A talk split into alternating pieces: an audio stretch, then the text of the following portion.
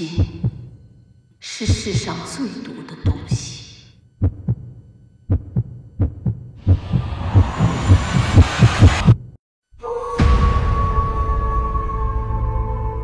If you've decided to watch Chinese wuxia fantasy film The White-Haired Witch of Lunar Kingdom or Bai Fa Mo Nu Zhuan, make sure you've read the original novel by Liang Yusheng.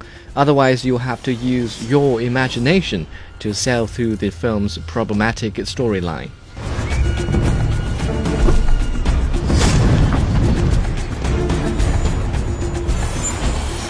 Liang Yusheng is one of the three most important wuxia story writers in China.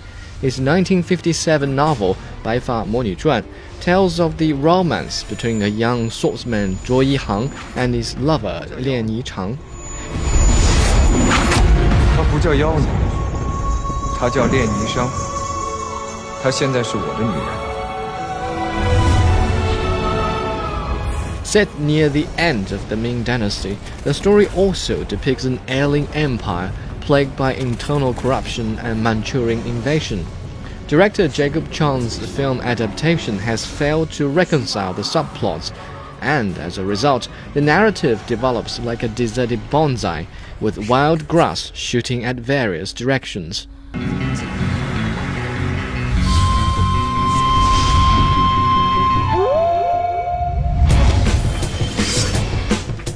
The most obvious strain of runaway storyline is the love story.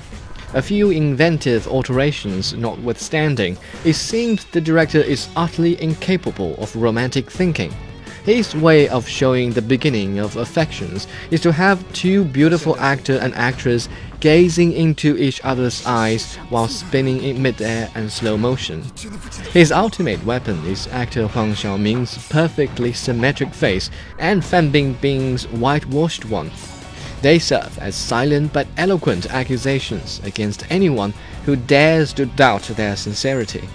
Obviously, people with good looks belong together, if not, then there are some serious problems with the story.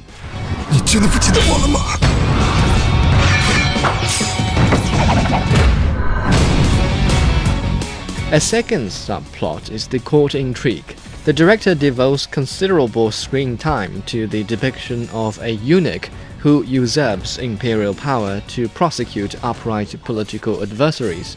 Our hero, Zhuo Yihang, is one of his victims so naturally we expect some major bloodshed before the closing credits.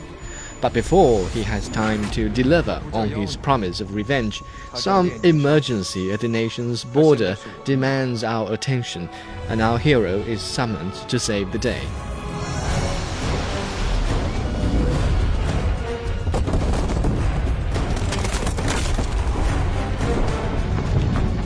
Is in the latter half of the film that we finally see the title character take the central stage.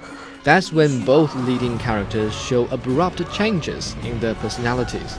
The previously strong and confident hero Zhuo Yihang suddenly becomes as feeble as a lamb, while the loving Lian Yichang simply goes berserk. The character inconsistency suggests the filmmakers have placed their attention elsewhere, although no one can tell exactly where.